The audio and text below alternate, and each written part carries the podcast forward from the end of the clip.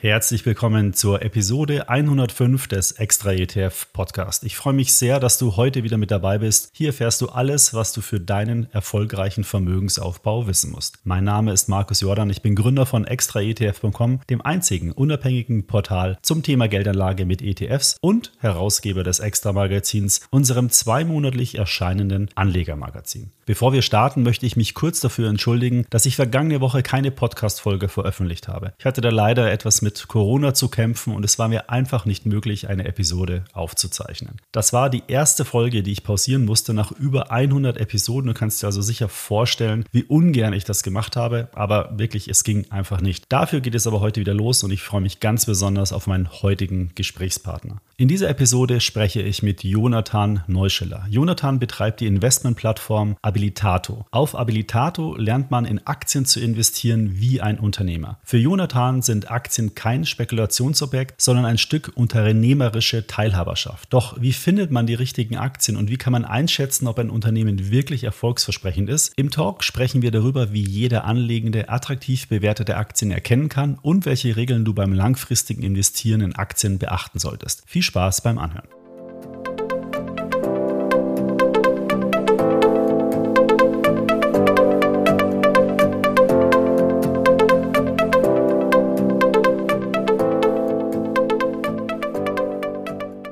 Bevor wir jetzt in den Talk gehen, noch ein Hinweis zu unserem extra ETF Finanzmanager. Wenn du in Aktien oder ETFs investierst, dann ist es sehr wichtig, jederzeit genau zu wissen, wie du wirklich investiert bist, also in welche Länder, Regionen und auch Sektoren. Und genau das macht der extra ETF Finanzmanager für dich. Dort kannst du alle deine Portfolios anlegen, entweder manuell oder durch eine direkte Verbindung zu deinem Brokerdepot. Du bekommst danach ein perfektes Röntgenbild zu deinem Portfolio. Probier den extra ETF Finanzmanager doch mal kostenfrei aus. Alle Infos findest findest du unter extraetf.com slash service slash Finanzmanager. Übrigens, seit vergangener Woche kannst du im Finanzmanager auch dein Trade Republic Depot und dein Quirion Portfolio automatisch verbinden. Das klappt sehr gut und erspart dir dann eine Menge Zeit bei der Abbildung deines Portfolios. Also am besten mal den Finanzmanager ausprobieren oder zu einer unserer Live-Demos anmelden. Die Infos dazu findest du in den Show Notes.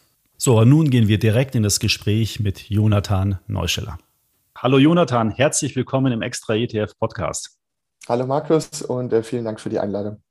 Jonathan, du betreibst die Investmentplattform Abilitato und dort steht auch ganz oben auf der Webseite, lerne investieren in Aktien wie ein Unternehmer was meinst du denn genau damit und, und ja, wie sollte denn ein Unternehmer in Aktien investieren? Ja, Markus, also ich kann die äh, Investmentwelt auch nicht neu erfinden. Ich äh, kann auch nur mit Wasser kochen.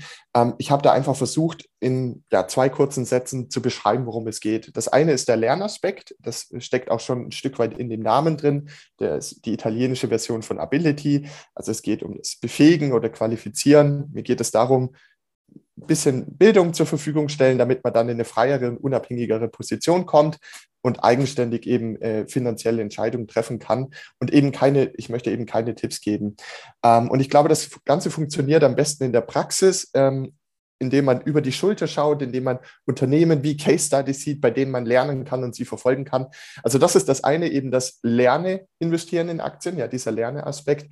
Und dann das zweite eben ähm, soll meine Strategie beschreiben wie ein Unternehmer, denn ähm, ja, ganz ehrlich, also mein, wenn ich so an meine jetzt fast ganz genau auf den Tag genau zehnjährige Investment-Historie zurückblicke, überall fliegen uns Kurse entgegen. Äh, beim Login ins Depot, wenn wir eine Aktie kaufen wollen, wenn man ähm, Börsenmagazin öffnet und äh, auch in den Nachrichten immer wird der DAX eingeblendet, na, in dieser Börse vor acht Schau, wie er hoch und runter geht. Und ich habe so das Gefühl, je mehr wir uns auf die Kurse fokussieren, desto eher ähm, führt das dazu, dass wir eine Aktie wie einen Lottoschein oder einen Wettschein bei Tipico sehen. Ähm, wenn es runtergeht, fühlt man sich plötzlich schlecht, man hat ja Geld verlieren, der, verloren, der Kurs ist im Minus. Wenn es hochgeht, wird man euphorisch. Und generell kann es auch dazu führen, dass man eben sich mehr und mehr auf die Suche macht nach Aktien, die ein schnelles Potenzial versprechen. Aber ich glaube, genau das ähm, also wer auf der Suche nach, nach dem schnellen Geld ist, der, der wird vermutlich eher schnell arm werden.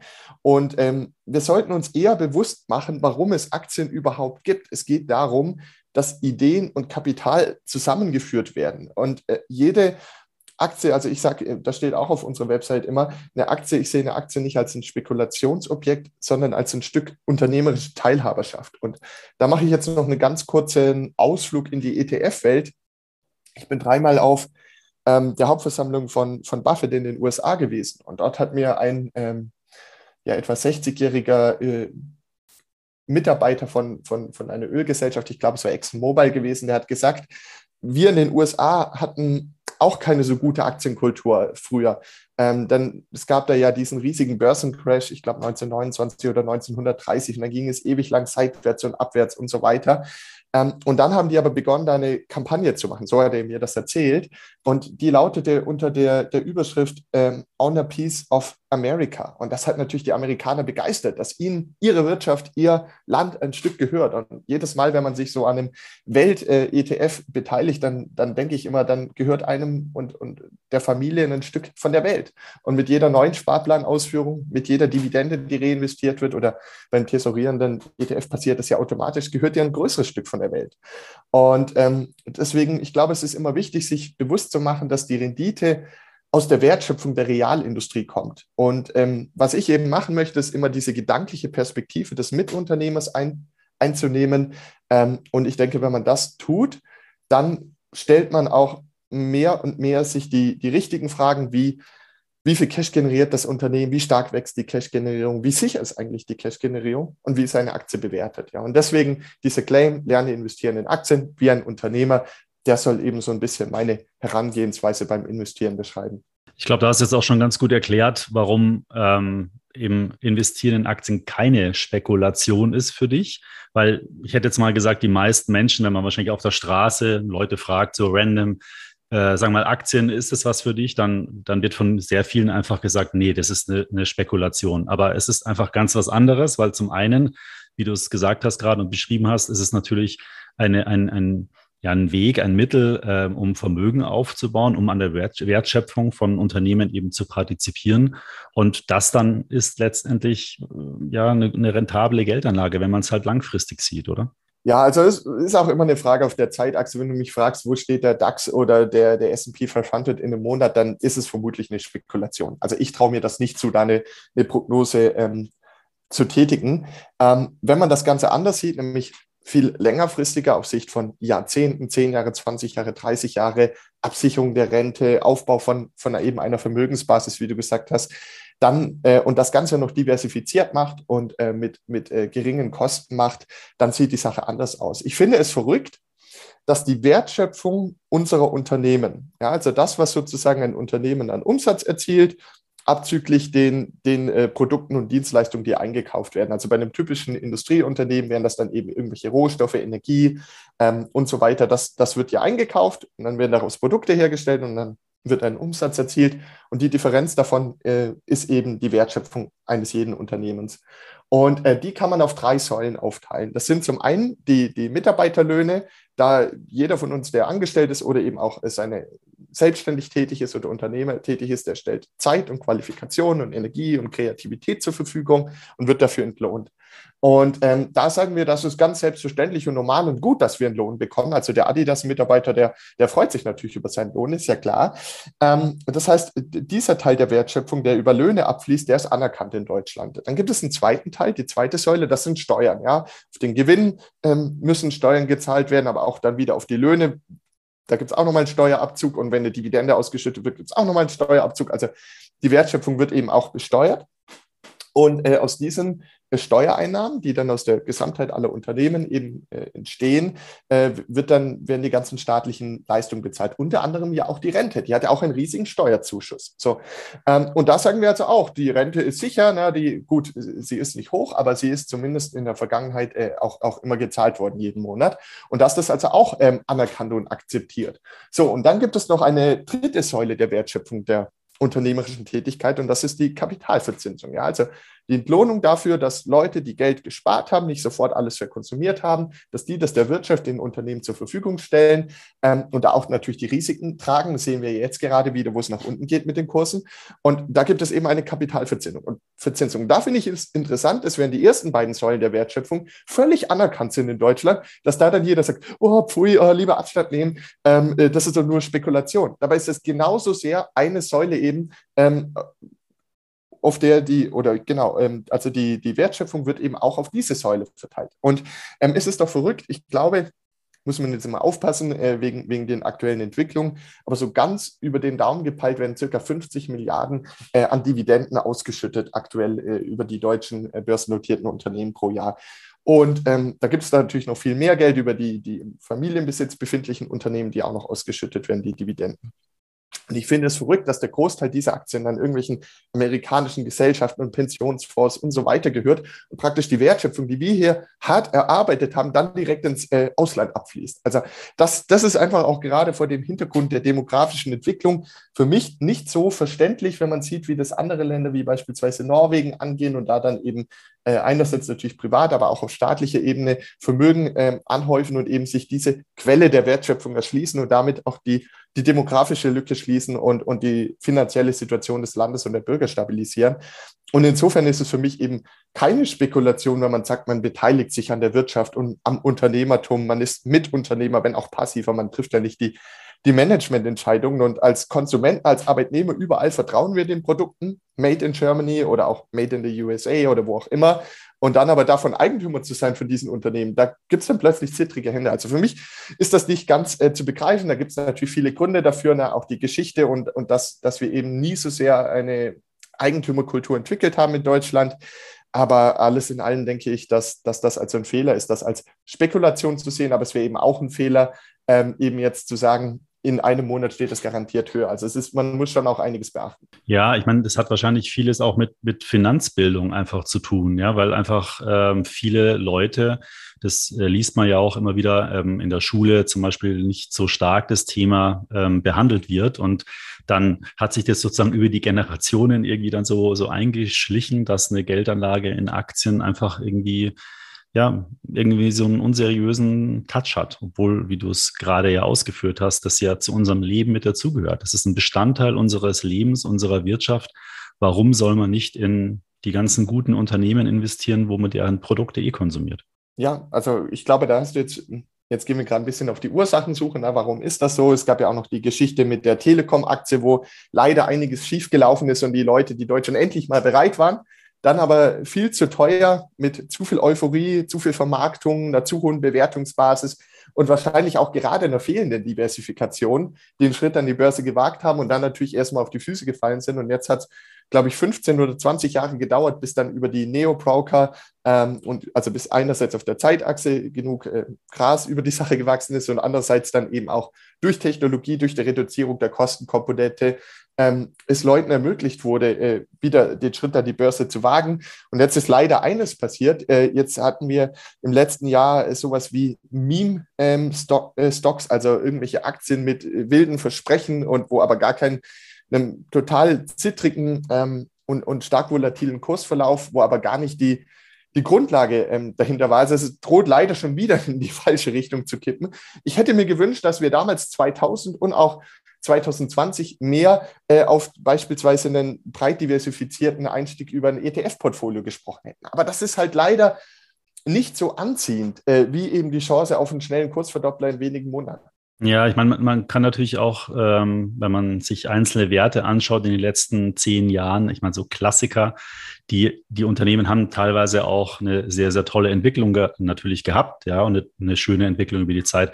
Aber es hat, man hat ja schon so ein bisschen den Eindruck ähm, haben können, dass einfach es ist fast egal, was ich kaufe. Hauptsache ist amerikanische Aktie, Hauptsache irgendwie Technologie, irgendwie in irgendwelchen äh, speziellen äh, Segmenten auch noch in dem Technologiesektor und da konnte man nichts falsch machen. Und das führt solche Entwicklungen, solche Phasen, die ja jetzt, das wissen wir als Leute, die schon länger am Aktienmarkt irgendwie aktiv sind, äh, dass, dass es immer wieder mal so Phasen gibt, wo es so vielleicht Übertreibungen oder besonders starke Entwicklungen gibt, aber die halt irgendwann mal auch wieder korrigieren. Und da hat man vielleicht den falschen Eindruck dann auch gewonnen und hat gesagt, okay, ich muss vielleicht nicht diversifizieren, genauso wie das damals bei der Telekom war. Ja, also das ist eine Sache, aber das Tolle ist ja zumindest die äh, Zuhörer und Zuhörerinnen, die sich jetzt diesen Podcast hier anhören, äh, die sind ja immer noch dabei, die bilden sich weiter ähm, und am Ende sehe ich zum Beispiel meine, ähm, meine Reise an, oder, ja, oder mein, äh, mein Börsen, äh, meine Börseninvestments äh, als eine Reise, eine Reise, auf der ich dazulerne. Und ähm, im, im Laufe der Monate und Jahre kann man da eben vorankommen, sich mehr Bildung aufbauen, die es eben in der Schule noch nicht so gegeben hat, und dann immer souveräner äh, und, und besser werden bei der Anlage. Und äh, insofern, das, das ist ja auch eine riesige Chance, aber am Ende muss es eben jeder und jede immer für sich selbst entscheiden ob man sich damit beschäftigen möchte, wie, wie viel man sich da, damit beschäftigen möchte. Und äh, was aber eben sehr gefährlich ist, ist immer, nur weil irgendjemand, ein Bekannter, der Taxifahrer, der Friseur oder die, die Nachbarin oder wer auch immer, sagt, das Ding geht morgen äh, durch die Decke Richtung Mond, ähm, egal ob das dann im, im Aktienbereich eine Meme-Aktie ist oder im Kryptobereich irgendein angeblich ähm, so toller äh, Coin, äh, da muss man immer vorsichtig werden und man sollte eher versuchen, äh, eben die dahinterliegende ähm, Tätigkeit des Unternehmens zu verstehen. Also an was beteiligt man sich genau? Und äh, bei einem, bei einem MSCI World oder, oder, oder so einem All-World-Konzept ist das, glaube ich, relativ einfach zu verstehen, dass man sich eben an der Weltwirtschaft letztlich beteiligt, am börsennotierten Teil der Weltwirtschaft. Ähm, und äh, wenn, wenn jetzt eben ein Sektor sich plötzlich neu durchsetzt und immer bedeutsamer wird, weil dort immer mehr ähm, Geld verdient wird, dann steigt da die Gewichtung ja automatisch dann an. Und wenn ein anderer eben Stück für Stück ähm, abgelöst wird, ähm, weil, weil wir die, die Produkte nicht mehr so sehr brauchen, dann, dann verschwindet das äh, schleichend aus, aus so einem ähm, den weltabdeckenden ETF. Und das ist eigentlich eine sehr entspannte, tolle Möglichkeit. Ähm, aber es ist halt, da sind wir wieder bei dem Thema, na, wir sind auch, obwohl wir immer sagen, alle Märkte sind effizient und äh, wir, wir gehen da rational vor und so sollten wir auch vorgehen, aber es steckt doch eine Menge ähm, Gier, Emotion, Angst und so weiter in uns drin. Und da sich darüber bewusst zu werden und zu versuchen, das zumindest rauszunehmen und auch zu erkennen äh, oder nur mit einem ganz kleinen Teil des Depots zu machen, das ist halt die Kunst. Ja, ich glaube, das ist ja der Vorteil mit ETFs und da habe ich ja auch schon in, äh, in den ganzen 100 Folgen, die ich davor schon gemacht habe, ja auch immer wieder darauf hingewiesen, mit ETFs kann eine Geldanlage sehr simpel umgesetzt werden und wenn man es dann einfach, sagen wir mal, komplexer mag oder vielleicht mehr Zeit auch aufwenden mag, dann kann man ja durchaus auch Aktien mit, einzelne Aktien mit dazu ähm, fügen ins Portfolio. Da spricht ja überhaupt gar nichts dagegen. Aber wenn ich halt eine wirklich breite Streuung erzielen will, dann brauche ich halt 10, 15, vielleicht 20 Aktien. Kannst du mal noch deine Meinung dazu sagen, wie viel Aktien man haben sollte, um dann eine gute Streuung zu haben aus deiner Sicht. Aber ähm, und dann ist es halt einfach ein bisschen aufwendiger, weil dann muss ich dich verfolgen, muss ich vielleicht einschätzen, reagieren, muss ich vielleicht, keine Ahnung, bei einer Kapitalmaßnahme irgendwas machen. Das wird mir halt von dem ETF ähm, eben abgenommen. Ja, also so, solange man wirklich dieses breite Konzept macht, stimme ich dir zu. Ich äh, habe so ein bisschen mit Sorge verfolgt, ich bin nicht der, der große ETF-Experte, das möchte ich gleich äh, noch, noch ergänzen, dass es immer mehr Trends und Themen-ETFs gab, ja, bis hin zum, zum ARC Innovation ETF äh, von, von Katie Wood, der ähm, im Grunde genommen schon sehr aktiv gemanagt wird.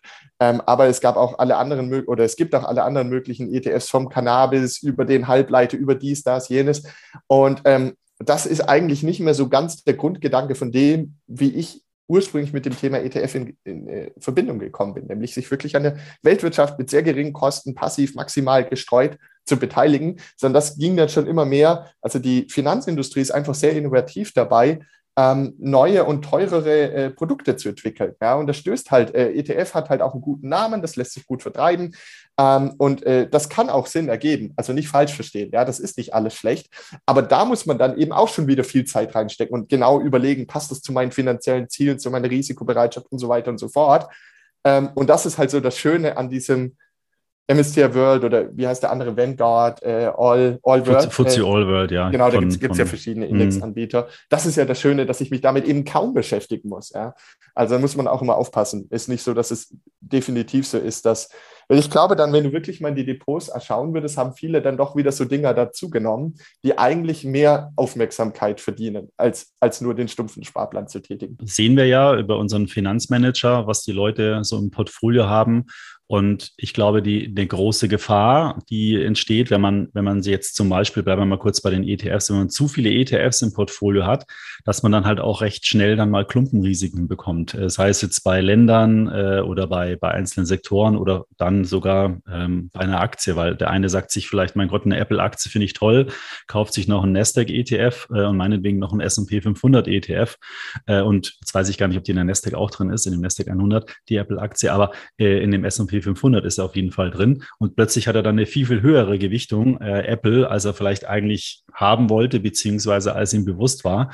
Und die, je mehr Themen-ETFs oder je mehr einzelne ETFs ich in mein Portfolio packe, desto größer ist natürlich die Gefahr, dass ich mir dann solche Klumpenrisiken reinhole wenn man jetzt mal bei dir auf die Webseite schaut, weil wir sind ja heute auch da, um über das Thema Aktien zu sprechen, nicht um ETFs. ETFs, äh, hoffentlich sind die Zuhörer schon motiviert genug. Ähm, aber wenn sich jemand jetzt mal mit dem Thema Aktien näher auseinandersetzen will, das ist ja auch deine Kernkompetenz, weil bei dir auf der Seite gibt es ja auch den Blog und da machst du ja deine Analysen, veröffentlichst die. Ähm, da kann man sich wirklich sehr, sehr detailliert und ausführlich und auch sehr verständlich geschrieben über einzelne Aktien informieren. Und da steckst du eine sehr, sehr viel Energie rein. Wenn du jetzt ein Unternehmen rauspickst, vielleicht haben wir ein Beispiel, was wir besprechen können. Auf was für Faktoren schaust du denn da jetzt ganz speziell? Also wann ist eine Aktie für dich interessant, überhaupt eine Analyse zu schreiben? Und wenn du dann die Analyse schreibst, auf was für Faktoren schaust du? Ja, also ähm, da steckt ja auch so ein bisschen die, die Frage dahinter, wann, wann eine Aktie kaufenswert ist, also eine Einzelaktie. Ähm, das Interessante ist, äh, da gibt es keine klare Antwort, denn wir alle haben andere finanzielle Ziele, eine andere Risikobereitschaft, eine andere Anlagedauer, ein anderes Wissen oder, oder ja, Wissensfundament. Ähm, das heißt, das heißt, nur weil, weil die eine Aktie jetzt für den Warren Buffett kaufenswert ist, heißt das nicht, dass die auch für uns alle, für uns alle verschiedene Anleger kaufenswert ist in dem Moment. Ja, also es muss auch immer zu dem passen, wo man eigentlich hin möchte finanziell. Ähm, und äh, ansonsten ist es immer auch noch die, die Frage des Zeitraums. Ja, wenn ich ähm, vielleicht in sechs Monaten mir ein neues Auto kaufen möchte, dann ist es sowieso Quatsch, über Aktien nachzudenken, wie auch über ETFs. Äh, dann gehört das Geld auf das Tagesgeldkonto oder Girokonto, damit es garantiert in der Höhe verfügbar ist. Wenn es aber darum geht, äh, die, die finanzielle Situation in 20 und 30 Jahren zu optimieren, dann hat sich historisch gesehen der, der Aktienmarkt als ja, eine sagenhafte Möglichkeit ähm, erwiesen, um mit relativ geringem Aufwand ähm, eben eine tolle Verzinsung und äh, des, des eingesetzten Kapitals zu erreichen. Ähm, aber jetzt konkreter auf, auf deine Frage, also ich wollte das nur noch vorwegschieben. Ähm, was, was macht ein Unternehmen interessant? Es ist am Ende aus meiner Sicht sind es, sind es erst einmal vier Themen. Das erste ist die, die Höhe des freien Cashflows oder Free Cashflows. Also darauf zu schauen, wie viel, wenn das Unternehmen jetzt keine neuen Schulden aufnehmen würde oder tilgen würde und nichts ausschütten würde, wie viel höher ist der Cashbestand am Jahresende als am Jahresanfang. Ja, weil das ist eben das, was an die Eigentümer ausgekehrt werden kann. Und dann das zweite, die, die Wachstumskomponente, also was glaubt man, wie stark die, die Cash-Generierung über zehn Jahre, sage ich jetzt mal, pro Jahr hinweg äh, auf nachhaltiger Basis ansteigen kann. Und dann das dritte, auch die Frage nach der Stabilität. Wie sicher bin ich mir, dass das Unternehmen Jahr für Jahr diesen Cashflow generieren kann? Wird es dazu in der Lage sein? Und dann gibt es noch die vierte Frage, und das ist die der Bewertung. Ist auch eine sehr wichtige. Was bin ich eigentlich bereit äh, für, für dieses Unternehmen und, und, und diesen Cashflow zu bezahlen? Möchte ich das bezahlen oder habe ich attraktivere Alternativen? Und ähm, da bin ich persönlich immer so unterwegs, dass ich so sage, in den letzten grob gesagt 100 Jahren hat ein S&P 500 ETF oder, oder S&P 500 Index nominal circa 10% Rendite pro Jahr ermöglicht. Jetzt gibt es auch andere Zeiträume. Ich glaube, der MSCI World war den letzten Jahrzehnten nur bei sieben Prozent, aber irgendwo bei sieben bis zehn wird sich das einpendeln.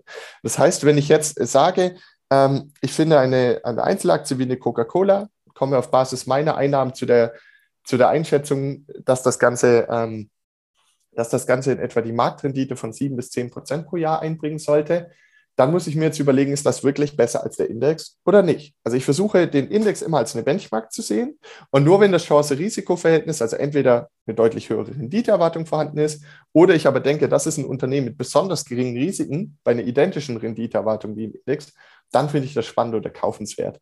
Und das hängt jetzt natürlich dann, ähm, wie du schon herausgehört hast, immer von den Annahmen ab. Also was für eine Einschätzung traut man sich als Anleger zu, was die künftige Unternehmensentwicklung angeht. Und da muss man dann natürlich viele Punkte abklopfen, wie zum Beispiel das Management. Ja, was hat das in der Vergangenheit erreicht? Ähm, dann natürlich auch die Bilanz. Ist das Unternehmen so solide und stark aufgestellt, dass es auch mal ähm, gewissen Gegenwind aushalten kann, ohne direkt in Schieflage zu geraten. Natürlich sollte man sich auch mit der jeweiligen Branche beschäftigen. Also gibt die Branche überhaupt das Wachstumspotenzial her, das man sich erhofft? Aber dann natürlich auch mit der individuellen Aufstellung des Unternehmens. Also sind die Produkte innerhalb dieser Branche ähm, wirklich zukunftsfähig, gehen die in die richtige Richtung, sind die besser als die der Wettbewerber, hat das Unternehmen da auch eine klare Strategie, um eben Marktanteile zu gewinnen. Ähm, und als letztes auch definitiv noch so etwas wie die, den sperrigen Begriff äh, Capital Allocation, äh, wohinter nichts anderes steckt, als dass das Unternehmen ein Cashflow erwirtschaftet. Und jetzt eben ist sehr, sehr relevant für die langfristige Rendite ist, wie dieser Cashflow angelegt wird. Werden damit teure oder sogar ähm, überteuerte Übernahmen getätigt? Wird das als Dividende ausgekehrt? Werden damit Aktienrückkäufe getätigt? Wird damit in das organische Wachstum investiert? Also am Beispiel von McDonald's werden damit neue Standorte, also Immobilien gekauft und, und eröffnet, wodurch dann im nächsten Jahr die Ertragskraft umso höher ist. Und damit ist es halt wichtig, dass das Unternehmen auch das Geld, also den Cashflow so investiert, dass es eben ähm, möglichst wertmaximierend äh, geschieht. Ja, und das Ganze kann man dann natürlich noch mit hunderten ähm, Kennzahlen ähm, äh, anschauen. Da gibt es ja wirklich eine, eine äh, nahezu unendliche Menge an Kennzahlen, auf die man da, da schauen kann.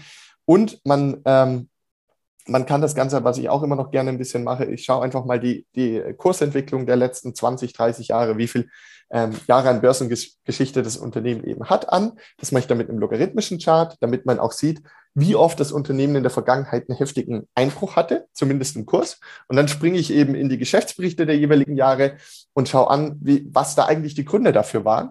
Und so versuche ich eben herauszufiltern, welche Themen dem Unternehmen in der Vergangenheit äh, Schwierigkeiten bereitet haben ob, und ob ich die in der Zukunft auch wieder kommen sehe. Weil das wäre dann einfach so ein bisschen das Thema Identifizieren von Risiken. Also du merkst schon, dahinter steckt, stecken eine ganze Menge Überlegungen. Und ich bin auch daher grundsätzlich der Meinung, dass für viele Leute ein ETF zum Beispiel auf den MSCI World die beste Option ist. Insbesondere dann, wenn die Geldanlage eher mh, ja, ein, Schmerz ist oder notwendiges Übel ist, man hat nicht so richtig Lust, sich damit zu beschäftigen, dann ist das aus meiner Sicht definitiv der beste und entspannteste Weg überhaupt. Es gibt aber auch ähm, einen Teil äh, der Anleger, die sagen eben, ich finde den Gedanken ganz spannend, neben einer soliden Basis mit einem breit gestreuten ETF, mich auch noch direkt an der Wirtschaft zu beteiligen. Ich möchte direkter Miteigentümer sein. Warum? Weil ich vielleicht äh, über meinen eigenen Arbeitgeber, der an der Börse notiert ist, oder über Gespräche mit, mit, mit Freunden, die bei einem börsennotierten Arbeitgeber arbeiten, ähm, mitbekomme, was da alles richtig läuft, welche Chancen es da gibt, wie toll das jeweilige Unternehmen aufgestellt ist. Vielleicht bekomme ich als Mitarbeiter einer börsennotierten Gesellschaft sogar Mitarbeiteraktien mit Rabatt. Dann habe ich wirklich ähm, einen äh, Free Lunch erzielt, den es an der Börse sonst fast nie gibt. Muss dann natürlich wieder aufpassen mit Klumpenrisiken, aber trotzdem ist das erst, erst einmal vorteilhaft. Oder aber man ist ähm, hobbymäßig in einem Bereich total tief drinnen. Also man ist brutal begeisterter Radfahrer und merkt eben, wie gut äh, die, die Shimano-Komponenten sind. Oder man ist äh, in, im Heimwerk oder, oder eben in der Baubranche tätig und merkt, wie gut die Makita-Geräte sind. Das ist ja auch eine börsennotierte Gesellschaft wie Shimano, beide jetzt aus Japan. Ähm, und so bekommt man vielleicht, weil man sich in gewissen Bereichen auskennt, berufliche Erfahrung hat, eine berufliche Qualifikation hat oder einfach eine Leidenschaft für die Bereiche entwickelt, da doch einen relativ tiefen Einblick und ein gutes Verständnis für die wichtigen Themen in der Zukunft und kann dann eben anschauen, wie die einzelnen Unternehmen positioniert sind und sich dann eben daran auch beteiligen und mitmachen. Und das hast du mir im ganz kurzen Vorgespräch ähm, auch erzählt, Markus.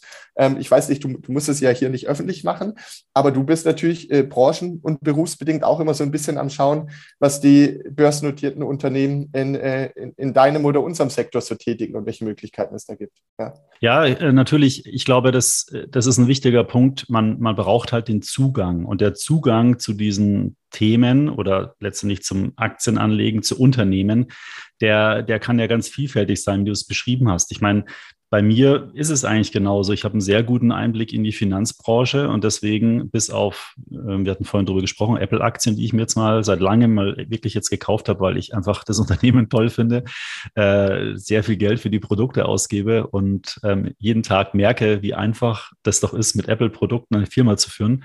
Und äh, dann habe ich gedacht, jetzt kaufe ich mir die mal rein. Ähm, aber ansonsten habe ich nur zwei weitere Einzelaktien und das sind beides Finanzwerte, weil ich da eben Einblick hatte, weil ich mich zumindest genauso, wie du es beschrieben hast, mit den, mit den Geschäftsmodellen der Unternehmen befasst habe, mit der Idee dahinter und auch für mich verstanden habe, warum das äh, Sinn machen kann. Und so braucht jeder seinen Zugang. Ähm, und ähm, wenn man den dann hat, der, der eine hat vielleicht den Zugang, weil er, weil er sich insgesamt für Finanzen interessiert. Der andere hat einen Zugang, weil er in einem Segment oder ein Hobby hat in dem Bereich. Dann ist es eine wunderbare Geschichte, sehe ich ganz genauso. Und vielleicht darf ich da noch, noch kurz ergänzen. Ich finde, es gibt auch wenig Dinge, die so faszinierend sind wie Unternehmen mehr, also gründergeführte Unternehmen, äh, Familienunternehmen, die eine Leidenschaft einbringen. Ja? Die versuchen wirklich alles, die geben all ihre Kraft, all ihre Leidenschaft, all ihre Erfahrung und Energie in dieses Unternehmen hinein, um es nach vorne zu bringen. Und wenn man so etwas identifiziert und dann über eine Hauptversammlung, über einen Podcast, wo der jeweilige CEO äh, eben tätig war oder, oder über welchen Kanal auch immer, äh, mitbekommt und spürt und auch sieht, was die in der Vergangenheit schon erreicht haben, nicht nur versprochen und, und, und, und erzählt haben, ähm, dann darf man das auch nicht unterschätzen. Das finde ich also wirklich auch spannend, sich da direkt dann mit ins Boot mit reinzusetzen, mit dabei zu sein bei dieser unternehmerischen Reise. Und ähm, was ich zum Beispiel halt auch immer so versuche zu machen, ist mir mal zu überlegen, wie könnte die Welt in zehn Jahren aussehen? Natürlich weiß ich es nicht. Aber ich glaube dennoch, dass es ein paar ähm, Megatrends gibt, also lang anhaltende Entwicklungen gibt. Ich nenne jetzt mal eine, den den äh, Umschwung hin zu mehr erneuerbaren Energien. Ich glaube, das ist, also meine Überzeugung ist, dass das etwas ist, was fortsetzen wird und sogar noch wichtiger werden wird. Und dann kann man sich einfach mal überlegen, welche Unternehmen sind hier mit führenden Produkten schon heute positioniert? Weil wenn dieser Markt immer größer und relevanter wird, ähm, übrigens, äh, wir Deutsche sind da ja oft, oft, auch so ein bisschen mit die Vorreiter, aber dann plötzlich erschließen sie, äh, gibt es den Bedarf auch in anderen europäischen Ländern und dann noch in Nordamerika und dann in der ganzen Welt. Äh, dann einfach mal zu schauen, wer ist da führend, ähm, und dann mal eine Zehn-Jahres-Perspektive einzunehmen, nicht zu überlegen, wo steht die Aktie in einem Monat ab, sondern wo steht das Unternehmen in fünf oder zehn Jahren, wo könnte es da stehen? Welche Infrastruktur, welche Voraussetzungen hat es gebaut, in welcher Ausgangslage ist das Unternehmen? Ähm, dann kann das aus meiner Sicht eben, eben hochinteressant werden. Ich möchte an der Stelle aber auch noch dazu sagen, alles, was wir hier im Podcast sagen, sind einfach nur, nur deine und meine Meinung. Es ist keine Anlageberatung oder Empfehlung. Macht euch eure eigenen Gedanken, informiert euch auch selber. Ähm, kann auch sein, dass wir jetzt im weiteren Verlauf noch die, die eine oder andere Aktie kurz anreißen. Ähm, ich werde dann dazu sagen, falls ich irgendwo investiert bin. Ähm, aber aus meiner Sicht das, ist das einfach interessant, wenn man sich dann so positioniert, dass man so ein Stück weit an der Zukunft beteiligt ist. Ähm, und oftmals sind das auch ganz blöde, im ersten Moment ganz blöde klingende Gedanken, wie, wie das Thema der Energy Drinks. Also mir ist einfach aufgefallen, ähm, dass die jungen Leute unglaublich oft äh, Energy Drinks kaufen, wenn man mal so im Lidl oder im Aldi oder im Rewe oder im Edeka an der Kasse steht und dann gerade Freitagabend, Samstagabend, wann auch immer, oder in der Mittagspause, na, da wird ja geladen, was das Zeug hält äh, auf das Kassenband. Ähm, und das, das ist einfach so, da denkt man ja erstmal eher ungesund, oft noch viel Zucker drin, wie kann das wachsen? Aber ich glaube, wir sind halt einfach so in einer Zeit, ja, man soll überall Gas geben. Also es wird so ein bisschen gesellschaftlich erwartet. Man soll ähm, sich eine tolle Bildung aufbauen oder eine schöne Karriere hinlegen. Das heißt, da muss man viel Zeit investieren. Dann äh, gibt es alle möglichen Hobbys und Familienaktivitäten. Ähm, dann natürlich Netflix, die ganzen Smartphones und, und, und überall ähm, wird eigentlich die Zeit knapper. Und es gibt so ein bisschen Lifestyle. Und ähm, es ist einfach so, wenn es jetzt wieder 35 Grad hat, klar gibt es Leute, die auch dann ihren heißen Kaffee trinken, aber andere sagen eben, diese, diese Kategorie, es gibt ja mittlerweile eine unglaubliche Auswahl, viele Energy Drinks sind komplett zuckerfrei, äh, aber dann einfach so einen eisgekühlten Energy Drink zu trinken und dann dieses aufgeweckte Gefühl zu verspüren, ich glaube, das ist einfach etwas, was, was sich weiter durchsetzen wird. Und wenn man die Branche anschaut, die wächst seit Jahren mit hohen einstelligen bis niedrigen zweistelligen Wachstumsraten. Ja, und dann schaut man sich halt so ein Unternehmen wie Monster äh, Beverage an, die jetzt auch noch von Coca-Cola weltweit äh, in die Regale gedrückt werden, weil Coca-Cola den Vertrieb macht.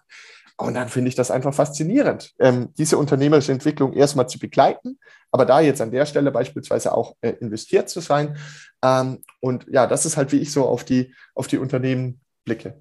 Also mit, mit zum ersten Schritt so mit offenem Auge durch die Welt gehen sozusagen. Und oftmals sind diese Erlebnisse oder Entdeckungen dann der Auslöser, um näher in ein Thema reinzugehen.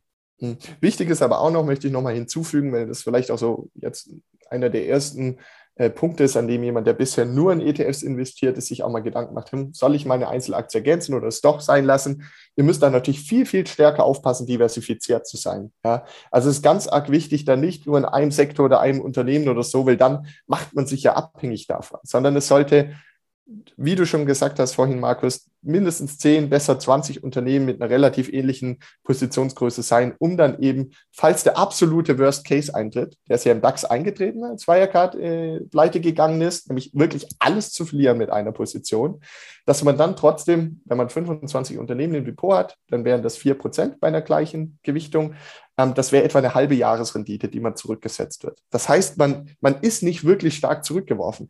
Wenn man hingegen 50 Prozent in einer Aktie hat, ja, weil die angeblich so toll ist und so, dann hat man das Problem, man müsste jetzt ja 100 Prozent erzielen, nur um wieder bei Null zu sein.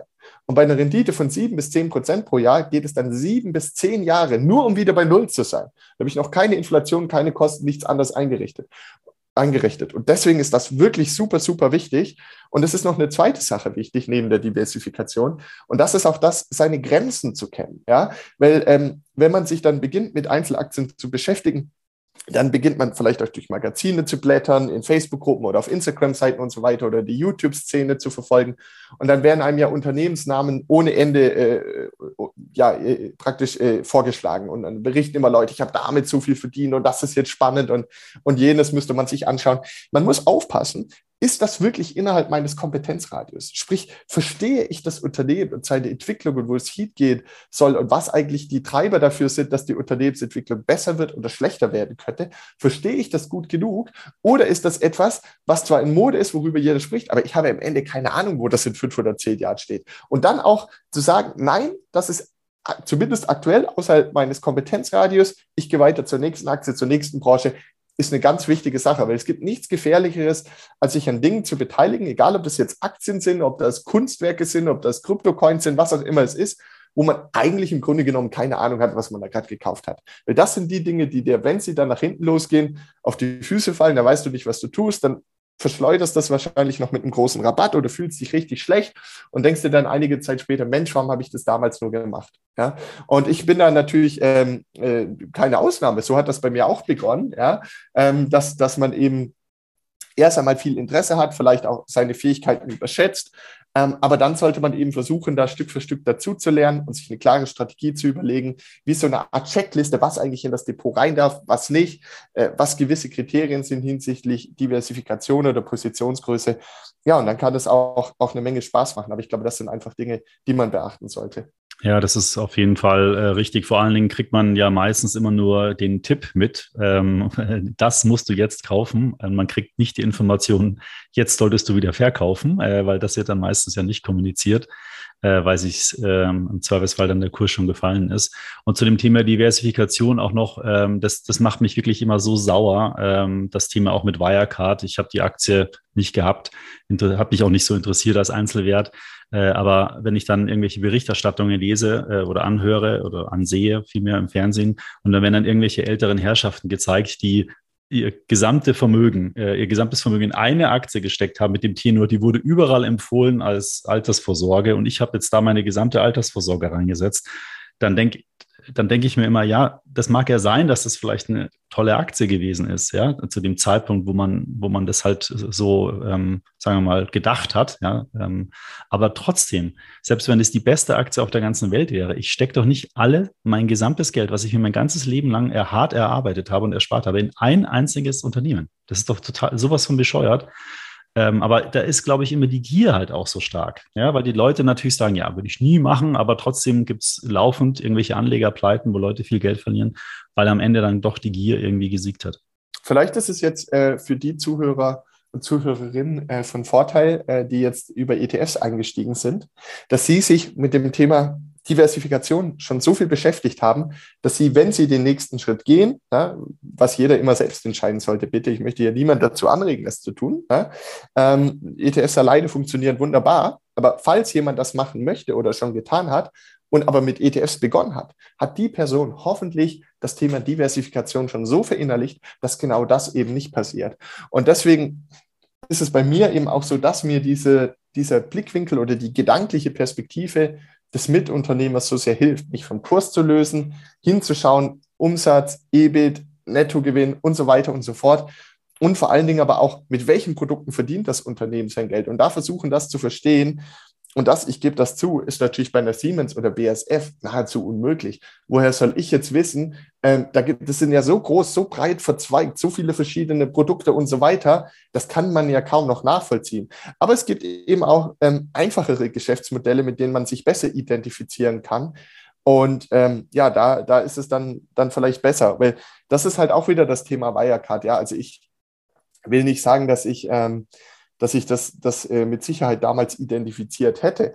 Aber ähm, es war halt immer, es gab halt schon so ein paar äh, ja, rote Flaggen. Also die waren irgendwie so unglaublich profitabel angeblich, haben aber auf der anderen Seite immer nur eine Mini-Dividende ausgeschüttet, was irgendwie ja gar nicht so richtig zusammenpasst.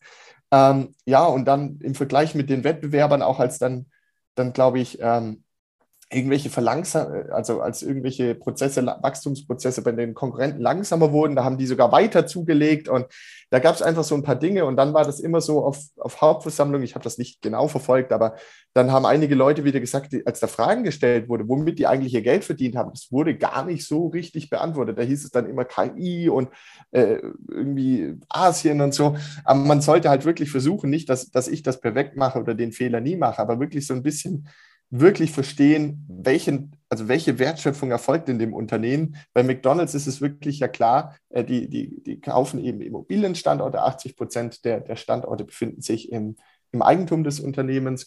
Ähm, und dann tun die da eben mit, mit ihrer Marketing-Power, mit, mit ihrem Know-how, welche Produkte man relativ effizient, schnell, einfach, kostengünstig zubereiten kann, ähm, tun sie da das, das Produktangebot erstellen und dann jeder einzelne Kunde bezahlt eben. Und dann ist es zwar so, dass die, der Betrieb der Restaurants ausgelagert ist an Franchise-Nehmer. Ja, das heißt, das läuft gar nicht durch die G&V von McDonald's selber. Aber die bezahlen eben einen Anteil ihres Umsatzes einmal für Marketing, einmal für die Nutzung der Marke und einmal für die Nutzung der Immobilie an die McDonald's-Zentrale. Und dort gibt sich dann eben die, dieser hohe Cash-Zufluss. Und das ist aus meiner Sicht etwas, was man relativ gut verstehen kann. Äh, was nicht heißt, dass, dass die jetzt immer äh, eine goldenere Zukunft haben werden. Die werden auch mal wieder schwieriger Jahre haben. Aber sich wirklich zu überlegen, welche Schritte erfolgen in dem Unternehmen, an dem ich beteiligt bin, das ist, glaube ich, eine ganz gute und wichtige ähm, gedankliche Aufgabe, bevor man wo einsteigt. Ja, aber es ist, finde ich, ein ganz gutes Beispiel, das Thema McDonald's, weil da würde ich jetzt mal schätzen, wenn du auf der Straße 100 Leute befragst, äh, McDonald's, äh, Unternehmen, was glauben Sie, wie, womit die ihr Geld verdienen? Dann würden wahrscheinlich 95 Prozent der Leute sagen, ja, die verkaufen ähm, äh, Fast Food. Und du hast ja gerade erklärt, dass sie das eigentlich das Unternehmen selbst nicht tut. Da, da muss man ja auch erstmal draufkommen, sozusagen, sich mal mit dem Thema zu äh, beschäftigen und überhaupt, überhaupt das zu hinterfragen, weil oftmals sind halt Sachen gar nicht so offensichtlich auf den ersten Blick.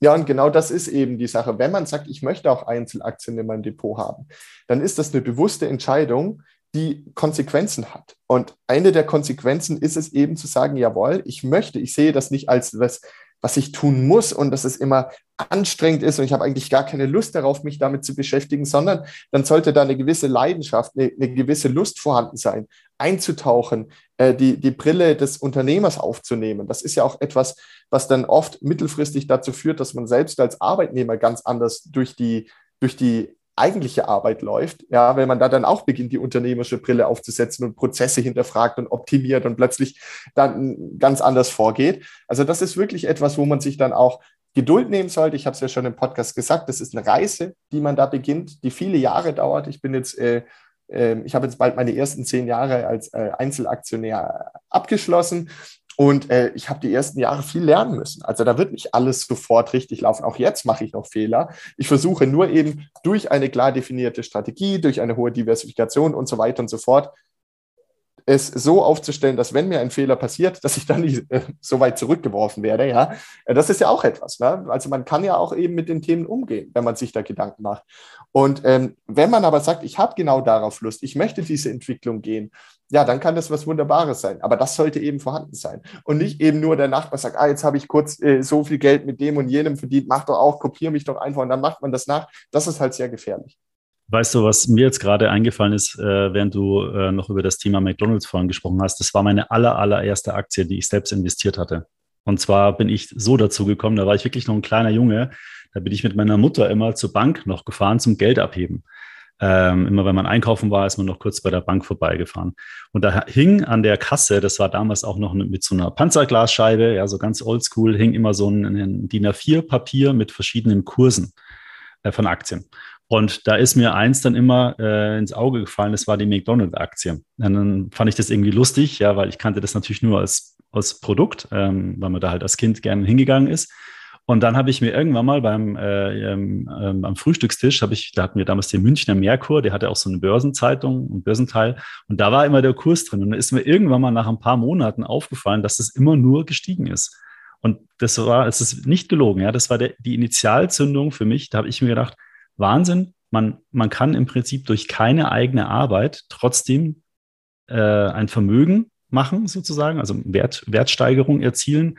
Und das geht anscheinend ganz gut mit Aktien. Und dann habe ich zu meiner Mutter gesagt, zu meinem Vater, ich hätte jetzt gerne mal ein paar, paar Microsoft, äh, äh, McDonald-Aktien. Habe die natürlich dann wieder verkauft und so, aber ich hatte die schon ein paar Jahre, hatte ich die und habe da ein paar Aktiensplits mitgemacht. Äh, das war mein, mein erster Bezug äh, zum Thema Börse, McDonald-Aktien. Ja, interessant. Ich habe noch mal kurz eine Frage. Du hattest vorhin ja gesagt, zum Beispiel, du glaubst an das Thema ähm, äh, nachhaltige Energieversorgung. Jetzt habe ich mal parallel hier noch mal kurz äh, den Chart von der Nordex-Aktie aufgemacht. Ich will jetzt gar nicht so sehr auf das einzelne Unternehmen eingehen. Ich habe nur, äh, das hatte ich nämlich im Hinterkopf, die steht momentan relativ schlecht da von der Wertentwicklung. Und wenn man sich mal so einen ganz langen Chart anschaut, dann ist es ja eigentlich ein Unternehmen, wo man sagen würde, okay, also Windkraft, die stellen so Windkraftanlagen her, ähm, äh, das ist, sollte eigentlich eine Boom-Phase ähm, sich befinden, das Unternehmen. Aber wenn man sich den Aktienkurs anschaut, dann hat der seit, ähm, jetzt mache ich mal kurz hier auf Maximum, seit 2000, na, wann ist die rausgekommen? 2001, da war die mal bei 77 Euro. Das war wahrscheinlich äh, im neuen Marktboom. Und heute steht sie bei, bei 7,70 Euro. Aber die Phase dazwischen waren immer von ganz niedrigen Kursen, dann wieder deutlichen Kursanstiegen, also mit sehr starken, langjährigen Wellen äh, versehen. Wie, wie, wie schätzt du das dann ein? Weil da würde man ja auch sagen, okay, das Unternehmen ist eigentlich im richtigen Markt unterwegs, Windkraft profit müsste jetzt eigentlich davon profitieren, aber es scheint irgendwas an Gründen zu geben, dass die Aktie fällt. Wie, wie erkennt man das dann? Also und wie, wie, wie filtert man sowas raus, dass man so eine Aktie vielleicht nicht kaufen sollte oder vielleicht jetzt doch kaufen sollte? Ja, Markus, also ähm, ich versuche das mal ein bisschen aus einer ähm, höheren Flughöhe zu beantworten und nicht über die, die Nordex-Aktie im Speziellen zu sprechen. Ähm, die Wahrheit ist, unsere, unsere Wirtschaft ist unglaublich hart umkämpft und ähm, es gibt einen gewaltigen Konkurrenzdruck in, in vielen Branchen. Und äh, am Ende ist es wichtig, dass Unternehmen Wettbewerbsvorteile haben gegenüber ihren Konkurrenten. Also das muss gewisse Faktoren geben, die dazu führen, dass diese Unternehmen besser dastehen als ihre Konkurrenten. In ähm, der von dir erwähnten Branche der, der Windkraftanlagenhersteller ist es so, dass es einen unglaublich harten Preisdruck gibt. Es gibt asiatische Unternehmen, die mehr und mehr auf den Markt drängen, aber auch die europäischen Anbieter sind brutal umkämpft, schenken sich nichts. Und es gibt auch Auktionsmechanismen. Das heißt, wenn, wenn jemand so eine Anlage bauen möchte, dann gibt es da eine Auktion, da müssen die sich alle gegenseitig unterbieten, dann bleibt kaum was übrig, dann ist es noch zyklisch, dann ist es noch kapitalintensiv. Und deswegen nur, weil irgendetwas wächst, wir hatten schon mal was ähnliches mit der Solarbranche, ich glaube, die Solar World war sogar mal ein DAX-Unternehmen oder stand kurz davor, ist dann auch in die Insolvenz gerutscht. Das heißt erstmal gar nichts. Sondern man muss wirklich auch ähm, Unternehmen identifizieren, die Wettbewerbsvorteile haben, die von Dauer oder von Dauer sind, die es ihnen ermöglichen, eben neben den, den äh, Produktionskosten, die anfallen, auch noch ein, eine Gewinnspanne einzufahren. Und, und das äh, auf nachhaltiger Basis. Und deswegen, äh, ich habe es schon vorhin gesagt, ich schaue gerne immer mal auf den 10, 20, 30-jährigen Chart ist es dem Unternehmen in der Vergangenheit gelungen, Werte für die Eigentümer zu schaffen. Ähm, das ist schon mal ein guter Indikator, wenngleich das keine Garantie für die Zukunft ist. Ähm, weiterhin wirklich auch zu überlegen, was kann dieses Unternehmen besser als seine Konkurrenten? Gibt es da überhaupt etwas? Ja, und das, äh, und dann natürlich noch als letztes eben diversifiziert zu sein. Aber wenn ich mir so Kennzahlen anschaue, kann natürlich jetzt falsch liegen. Ich habe mich mit Nordex nie genauer beschäftigt. Das sieht schon alles sehr gefährlich aus derzeit bei diesem Unternehmen. Ja, das war jetzt auch nur exemplarisch gemeint äh, als Frage quasi, was ist mit einem Unternehmen, das äh, in einem Segment eigentlich aktiv ist, wo man meint, das ist positiv, aber irgendwie kommt der Kurs nicht aus dem Quark sozusagen. Aber das hast du ja gut, äh, gut erläutert. Und das sind wir, das sind wir halt auch schon wieder beim Thema McDonalds. Dadurch, dass sie 80 Prozent der, der Standorte erworben haben, kannst du sie jetzt aus den großen Städten der Welt nicht mehr verdrängen.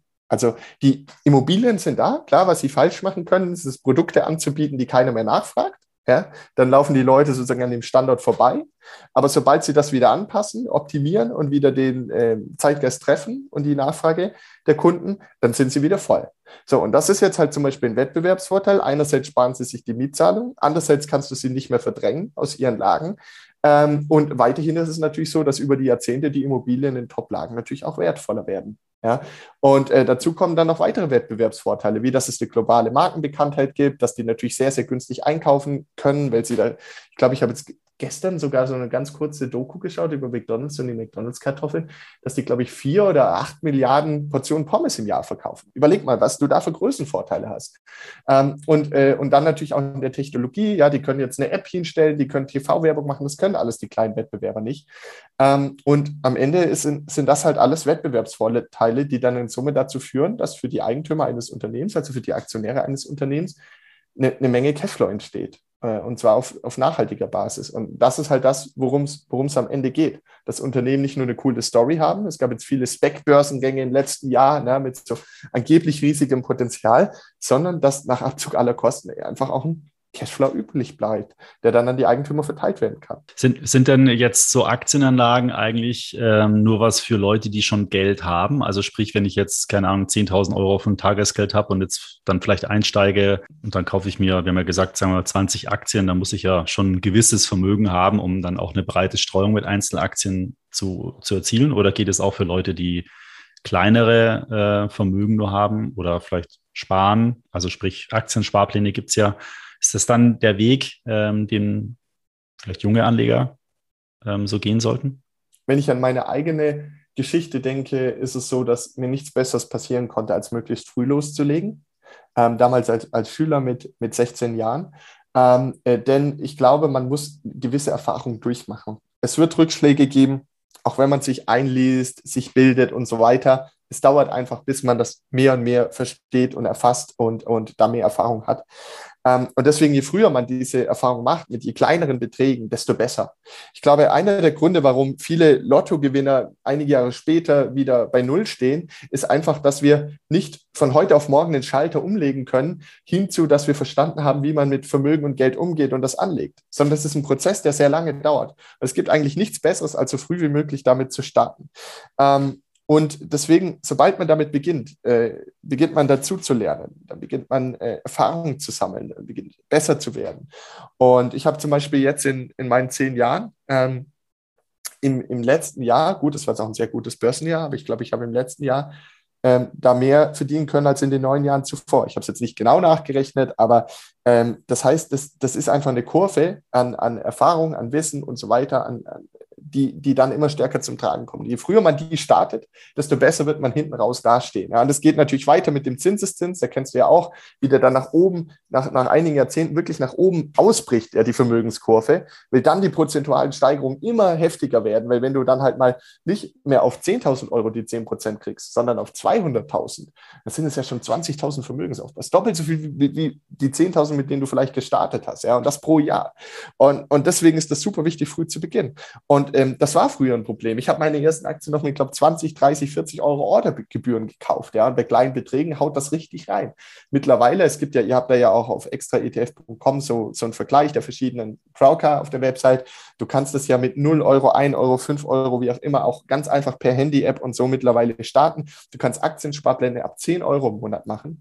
Das heißt, selbst wenn man in Anführungsstrichen nur, was für viele Menschen auch schon eine Menge Geld ist, 50 ähm, Euro im Monat zurücklegen kann, dann kann man da einen ETF-Sparplan machen, vielleicht auch eine Einzelaktie, wie auch immer, um sich daran zu tasten. Und dann kann man loslegen mit seinem Vermögensaufbau, Monat für Monat. Und es ist nicht wichtig, dass es direkt mit riesigen Beträgen losgeht, sondern es ist wichtig, dass man das verinnerlicht, was man da gerade tut, dass das Teil einer Routine wird und dann über die Jahre hinweg, wenn es vielleicht Gehaltserhöhungen gibt, dann Stück für Stück die Sparrate zu erhöhen. Und dann erreicht man ziemlich viel nach 10, 20, 30 Jahren. Naja, auf jeden Fall. Ich habe gerade äh, für den Artikel für VL-Sparen äh, recherchiert. Und da ist es ja so, dass man äh, vom Arbeitgeber ja diese 40 Euro äh, bekommt, die man ja auch in ETFs oder auch in Einzelaktien, je nachdem, wie man das anlegen kann bei so einem Unternehmen, ähm, dann anlegen kann. Und da kommt dann über sieben Jahre auch so im Schnitt 4000 äh, Euro raus. Ja, ähm, wenn man das in deutsche Aktien investiert hätte, da gibt es vom Bundesverband der Investmentindustrie so eine Statistik. Da war die durchschnittliche Rendite, glaube ich, 7,4 Prozent, wenn ich es jetzt richtig im Kopf habe. Und wenn man dann diese 40 Euro im Monat sechs Jahre einzahlt plus ein Jahr ruhen lässt, das sind so Bedingungen bei einem VL-Sparplan, dann kommen da rund 4000 Euro raus. Das ist eine tolle, tolle Sache. Ja, und das kann ich in meinem Arbeitsleben äh, mehrmals machen und allein nur über dieses VL sparen, wenn ich das konsequent durchziehe, habe ich ja äh, mehrere tausend Euro dann auf dem Konto. Ja, das, das habe ich auch gemacht früher. Und äh, du darfst ja auch nicht vergessen, wenn man das jetzt in seinen 20ern oder 30ern macht oder auch 40ern, ähm, dann, und dann das danach wirklich auch schafft, das liegen zu lassen, wenn man nicht darauf angewiesen ist, ähm, dann ist das ja, wenn man dann mal in Richtung 60 oder 65 denkt, dann hat er ja nochmal der Zinseszinseffekt zugeschlagen. Das heißt, die 4000, mit denen nochmal ein, zwei, drei Jahrzehnte für einen arbeiten können, dann sind das plötzlich deutlich fünfstellige Beträge. Ja, ja bei 6% verdoppelt sich das Vermögen immer alle zwölf Jahre. Ja, und das alle, und ich sag mal, wie du schon gesagt hast, das alle sechs Jahre neu zu starten, so ein Paket. Ähm, und, und das mit scheinbar nur 40 Euro im Monat. Ja, und das ist halt auch eine interessante Erkenntnis. Ähm, ein Freund von mir, der, der Matthias Schmidt, der, der auch den YouTube-Kanal Finanzgeschichten bekommen führt, der sagt oder hat mir halt auch mehrmals gesagt, du musst eigentlich gar nicht gut sein. Also wenn du drei Themen beachtest, finanziell gesehen. Das eine ist Verdienen, dass du da vielleicht in den Durchschnitt kommst. Ja. Das zweite ist Sparen, dass du nicht alles ausgibst, sondern vielleicht schaffst 10, vielleicht auch 20 Prozent zu sparen. Und das dritte ist dann investieren, dass das Ersparte dann einfach relativ kostengünstig, relativ breit diversifiziert, ob das dann ETF oder ein selbst zusammengestelltes Qualitätsaktienportfolio ist, ist, glaube ich, gar nicht so super wichtig. Und wenn du das dann 10, 20, 30 Jahre durchziehst, dann kommst du im sechsstelligen Vermögen raus, als durchschnittlicher Mensch, ohne irgendwo besonders gut zu sein.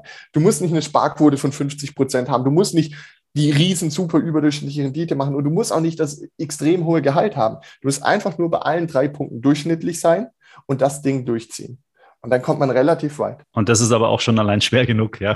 Ja, das weil, ist schwer, das stimmt. Äh, weil natürlich immer wieder irgendwelche Situationen wie jetzt so ein äh, Krieg oder wie eine Corona-Pandemie oder so dazwischen äh, immer wieder mal auftauchen und da muss man halt dann aber auch kühlen Kopf behalten. Aber da sage ich halt immer, wenn man eine Anlagestrategie hat und wenn man weiß eigentlich, wozu man das alles macht und warum man das macht, dann lassen sich solche Phasen halt auch relativ einfach überstehen, weil man dann auch im Zweifelsfall weiß, was es für eine Konsequenz hat, jetzt zu verkaufen. Ja, also wenn ich, wenn ich einfach sage, okay, ich will meine Altersvorsorge in 50 Jahren oder 30 Jahren äh, ähm, erledigt haben. Und ich muss dazu einfach jeden Monat 500 Euro sparen. Und ich weiß, dass ich langfristig, was weiß ich, 6% äh, Rendite erziele, dann kann ich das halt nur erreichen, dieses Ziel, wenn ich dazwischen mich nicht aus dem Markt äh, schütteln lasse. Und dann geht dann, dann darf ich das halt sozusagen bei solchen großen Krisen, darf ich das nicht machen, weil ich dran glauben muss und auch aus der Historie das halt weiß, dass meine breit gestreute Anlagestrategie mich auch in so einer Phase einfach, ähm, dass ich mit meiner breit gestreuten Anlagestrategie so eine Phase auch wieder überstehen kann. Und dazu muss ich natürlich wissen, warum ich das mache, wie ich es mache. Und das haben halt auch wenige, ja, ähm, oder die wenigsten Anleger. Ich finde halt auch, ich finde halt auch, das Leben macht einem auch oft in ja, unvorhersehbare Wendungen oder mal einen Strich durch die Rechnung. Ja. Auch Dinge, die im ersten Moment richtig schlimm sich anfühlen, man wird arbeitslos oder ähm, irgendwelche teuren Dinge gehen kaputt, total häufig hintereinander und dann braucht man einfach Geld, ja. Aber da ist es ja dann auch wieder das Schöne, wenn man davor einige Jahre seine Finanzen im Griff hatte, hat man ja gewisse Polster angespart und dann kann man auch viel souveräner durch so eine Zeit hindurchgehen. Ja, aber trotzdem sind natürlich die wenigsten Lebensläufe ähm, ganz, ganz geradlinig. Das, das ist natürlich auch klar. Es sagt sich so leicht, ja, mach das, mach das, zieh das durch. Aber wie einfach ist das dann? Nicht für jeden super einfach. Ja, dann hast du wieder einen Jobwechsel, dann verändert sich wieder was, äh, dann kommt vielleicht eine Krankheit dazu. Das, das Leben ist natürlich nicht geradlinig, hast du recht. Was ich eigentlich damit meinte, war, man, man das ist wie bei einer Wanderung, ja. Ich muss, muss halt irgendwie schon grundsätzlich mal wissen, wo ich hin will. Ja, wo ist das Ziel? Der Weg ist, ist ja keine gerade Linie, der ich entlang gehe. Es ist nicht eine geteerte, gerade Straße, die mich von Punkt A zu meinem Ziel bringt, sondern das ist ein Weg, der geht mal nach oben, nach unten, mal nach links, nach rechts. Vielleicht verlaufe ich mich auch mal, dann muss ich wieder zurück. Ähm, aber ich brauche das Ziel, weil wenn ich das Ziel für mich nicht definiert habe, dann habe ich überhaupt gar keinen Ansatzpunkt. Ja, ich, ich weiß nicht, wie lange das dauert. Ich weiß nicht, bei der Geldanlage, wie viel ich überhaupt sparen muss. Viele sparen ja irgendwas, ähm, was sie können. Ist ja auch vom Grundsatz her mal der richtige Ansatz, aber vielleicht wenn sie wüssten oder sich damit auseinandergesetzt hatten, vielleicht nochmal 50 Euro mehr zu sparen, um dann wirklich das Ziel dann zu erreichen, dann, dann wäre das wahrscheinlich möglich oder man kann darauf hinarbeiten. Aber wenn ich mir dieses Ziel gar nicht setze, dann kann ich auch diese ganzen Überlegungen gar nicht anstellen. Deswegen ist, finde ich, das Ziel halt immer so ultra wichtig zu definieren unabhängig mal über den ganzen Weg. Ja. Ähm, ich habe vielleicht noch mal kurz zum Schluss äh, eine, eine, eine Frage und zwar kann ich dich jetzt natürlich nicht gehen lassen, um, um vielleicht mal so ein paar Empfehlungen von dir zu geben. Ich meine, ich kann wirklich eure äh, Webseite oder deine Webseite nur empfehlen. Den Link packe ich auch in die Show Notes. Da kann man dann direkt äh, draufklicken äh, und sich diese ganzen Analysen mal anschauen und durch, äh, durchlesen, auch wenn man da einfach das ein oder andere Unternehmen dann halt sich näher anschauen will. Ähm, aber jetzt sind die Kurse in den vergangenen Wochen sehr stark gefallen. Gibt es denn jetzt aktuell so drei Unternehmen oder vielleicht gerne auch nur eins, wo du, wo du sagen kannst, okay, also das sollte man sich jetzt einfach mal anschauen, vielleicht aus zwei, drei Gründen. Warum? Ähm, also Empfehlungen gebe ich grundsätzlich keine. ich sehe mich nicht als Tippgeber, sondern ähm, ich möchte eher die Leute in eine Situation bringen, wo sie selbst erfolgreiche finanzielle Entscheidungen treffen können, indem man eben lernt, was dahinter steckt, wie die Gedankengänge sind und deswegen immer alles noch mit eigenen Überlegungen, anderen Informationsquellen und so weiter ähm, ergänzen. Ähm, in der Tat ist es jetzt aber so, dass äh, durch den relativ starken Kursrückgang, den wir, glaube ich, international in den meisten Märkten gesehen haben, die Bewertungsniveaus gesunken sind. Das heißt, für den gleichen gesparten Betrag kriegt man jetzt mehr Unternehmensanteile. Damit, solange die Dividende nicht gekürzt oder, oder eingestellt wird, eine höhere Dividendenrendite, sofort mehr Dividendenausschüttung und natürlich einfach auch mehr anteiligen Free Cashflow als noch äh, vor zwölf Monaten. Und das ist eigentlich eine Situation, die zwar erst einmal schmerzhaft ist, weil wenn man die bisherigen Investments anschaut, sind die runtergegangen, gleichzeitig aber bedeutet, dass die Renditeerwartung für die neu getätigten Investments höher ist und sich damit mittel- und langfristig der Vermögensaufbau sogar beschleunigen wird. Ich glaube weiterhin, dass jede Krise auch immer eine große Chance ist, weil sie uns nämlich anregt, und wehtut und äh, ja letztlich auch eine, eine, Dringlichkeit entsteht, Probleme zu lösen und besser zu lösen und zu beheben, wie wir das bisher getan haben.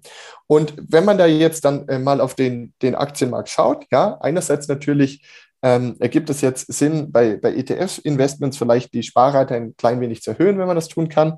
Andererseits, wenn man jetzt mal auf die Ebene der Einzelaktien schaut, dann, dann äh, ja, sind jetzt höhere Chancen vorhanden und die Risiken sind etwas geringer, einfach weil das Bewertungsniveau schon runterging. Ich muss aber auch ergänzen, dass was die letzten Monate so sehr gefallen ist, mich zuvor eigentlich eh kaum interessiert hatte, weil ich es viel zu teuer fand. Also es sind jetzt ganz viele ähm, hochbewertete, hochspekulative Unternehmen, die noch keinen positiven Cashflow hatten, sondern eher nur so eine Art Wette waren, die sind jetzt in sich zusammengefallen. Die Unternehmen, wie schon die angesprochene McDonald's, da gibt es eigentlich noch ein fast nahezu kein Kursrückgang. Ähm, das heißt, ich hoffe, dass, dass da das auch noch so ein bisschen am breiten Markt noch stärker wird. Ich denke aber, sich mit einem McDonalds auseinanderzusetzen, kann aus Sicht von 10 und 20 Jahren trotzdem eine sehr gute Idee sein. Ähm, ansonsten auch die bereits besprochenen Energy Drink Aktien. Kaum Rückgänge bisher gesehen. Aber ähm, etwas, ja, etwas dann doch recht Spezielles, aber ich glaube dennoch daran, ähm, ist eben gerade im Bereich der japanischen Aktien, da werden jetzt auch noch einige Artikel auf dem Blog erscheinen die nächsten Wochen. Da gibt es zum Beispiel den Konkurrenten von Linde oder Air Liquide. Da geht es also um, um die Herstellung von Industriegasen, die überall in der Wirtschaft benötigt werden. Ja, also das Mineralwasser, das hat Kohlensäure oder die Cola, das, das wird beispielsweise, das ist ja ähm, CO2, das wird beispielsweise geliefert, das wird auch in die Kliniken geliefert zur Sauerstoffversorgung und auch äh, bei den Operationen wird, wird das äh, mitverwendet. Ähm, äh, aber das wird auch in der Stahlherstellung verwendet. Das, das wird eigentlich überall, wo was produziert wird, fast wie Strom, wird das quer verteilt über die Industrie benötigt. Und das sorgt dazu, dafür natürlich, dass sich die Schwankungen in den einzelnen Branchen ausgleichen. Und deswegen haben diese Unternehmen langfristig eine sehr gute Kursentwicklung gehabt. Dazu kommt jetzt noch, dass die Wirtschaft vom Gas zunehmend auf ähm, ja, oder, oder dem Einsatz fossiler Energien auf die Wasserstoffwirtschaft umgestellt werden soll. Und da wären die auch wieder dabei. Und das heißt, da gibt es jetzt einen relativ teuer gerade, Linde Air Liquid, kann man mal auf die Watchlist packen. Oder es gibt eben da auch einen Japaner, der heißt Nippon Sanso, der ist erheblich günstiger bewertet, hat natürlich aber auch ein paar Risiken, wie zum Beispiel eine erhöhte Verschuldung, muss man dann in Ruhe sich damit beschäftigen. Jetzt habe ich abschließend noch, ähm, noch eine deutsche Aktie. Ähm, und, und das wäre die, die BioNTech. Ähm, da einfach aus dem Hintergrund, ähm, na, ist auch natürlich keine Garantie, dass das aufgehen wird, aber die Erwartung ist, dass sie bis Ende 2023 100 Euro Netcash pro Aktie anteilig sozusagen auf ihrem Bankkonto haben. Aktie steht jetzt, glaube ich, bei 150. Wenn die nochmal in Richtung 100, 110, 120 läuft, zahlt man eigentlich fast nur noch das Netcash. Ähm, und das ist eben durch langfristige Lieferverträge mit Staaten, wo die garantiert die Impfdosen abgenommen bekommen zu einem gewissen fixierten Preis, aus meiner Sicht relativ planbar, dass das Netcash dann entsteht. Und äh, sie haben natürlich jetzt schon einiges bewiesen, ne? also dass sie halt einfach mit der Technologie umgehen können, äh, sich einen Ruf aufgebaut, sich eine Verbindung aufgebaut, tolle Mitarbeiter natürlich auch anstellen können durch die Bekanntheit jetzt. Da möchten sich natürlich viele Talentierte anschließen in der Forschung und auch schon eine relativ breite Forschungspipeline aufgebaut für viele andere Themen, bei denen man vielleicht einen Impfstoff benötigt oder auch sogar in dem Bereich der, der Krebsheilung, also wirklich der Heilung hingehend äh, zu arbeiten. Und wenn man für so etwas nur etwas mehr als das Net Cash zahlt, ist es aus meiner Sicht eigentlich ein ganz gutes Chance-Risiko-Verhältnis. Nochmal, ganz klar, keine Empfehlung. Das heißt nicht, dass es frei von Risiken Nein, ist. Nein, aber man kann sich das ja einfach mal anschauen und sagen, okay, äh, genau, äh, guck, Sie können, guck ich mal näher rein, weil da steckt anscheinend noch mehr dahinter ähm, als jetzt nur ähm, Impfstoff. Genau, Sie könnten natürlich das Netcash auch für eine überteuerte Übernahme verbraten, ne, dann wäre es weg und so. Also deswegen nicht, dass es ohne Risiken ist, aber das, das wäre etwas, was man sich anschauen könnte, ja. Und ansonsten gibt es auch, auch äh, viele andere Möglichkeiten, würde, glaube ich, jetzt den, den äh, Rahmen des Podcasts sprengen. Aber einfach ja mit offenen Augen durch die Welt laufen, wie du schon gesagt hast, ne, so Ihr Unternehmen verwendet Apple, das funktioniert reibungslos toll. Ähm, oder eben man sieht, wie alle Leute mit, mit Nike-Schuhen durch die Straßen laufen oder was, wo ich immer wieder fasziniert bin, egal was für Preise äh, an den Starbucks-Filialen ähm, äh, aufgerufen werden. Die Schlange wird nicht kleiner, sondern größer. Ähm, und so einfach mit offenen Augen durch die Welt laufen, dann die Unternehmen anschauen, die Bilanzen, die Gewinn- und Verlustrechnungen anschauen, die Bewertung anschauen und dann überlegen, glaubt man daran, dass das in zehn Jahren wertvoller ist und sich so ein ja, diversifiziertes Portfolio aufbauen. Ich glaube, das ist die richtige Strategie. Ja, das macht auf jeden Fall Sinn. Und ich möchte nochmal darauf hinweisen, ja, schaut mal bei Jonathan einfach auf den Blog, weil da kann man sich einfach äh, so schön durchklicken, sich einzelne Artikel anschauen. Manchmal sind die Studien sehr lange, manchmal etwas kürzer. Und ähm, gerade wenn ich mir vorstelle, wo ich sonst Informationen herbekomme, dann sind es meistens ja irgendwelche Nachrichten, aber hier lieferst du ja Analysen, wo man sich also einlesen kann, was machen die eigentlich, wie funktioniert das, was ist gut bei denen, was ist schlecht bei denen. Also das ist ja total super, super wertvoller und wichtiger äh, Content für jemanden, der sich halt einfach Spaß an dem Thema Aktien hat und sich da näher informieren will. Also kann ich, kann ich wirklich nur empfehlen. Jonathan, vielen Dank äh, für die Zeit, ähm, für, das, äh, für das Gespräch. Deine Begeisterung für Aktien und Börse ist auf jeden Fall rübergekommen. Ähm, ich hoffe, wir konnten viele Zuhörer auch nochmal aufraffen, sich dann doch vielleicht an die Börse, sei es über ETFs oder Einzelaktien, zu wagen, die, die sich vielleicht gerade am Anfang ihrer Investmentreise sind. Vielen Dank für die Zeit, hat mir auf jeden Fall sehr viel Spaß gemacht. Ja, danke nochmals für die Einladung und ähm, allen Zuhörerinnen und äh, Zuhörern viel Erfolg und nicht so sehr auf die Kurse schauen, sich davon nicht so betrüben lassen, äh, sondern das, das Ganze eben langfristiger betrachten.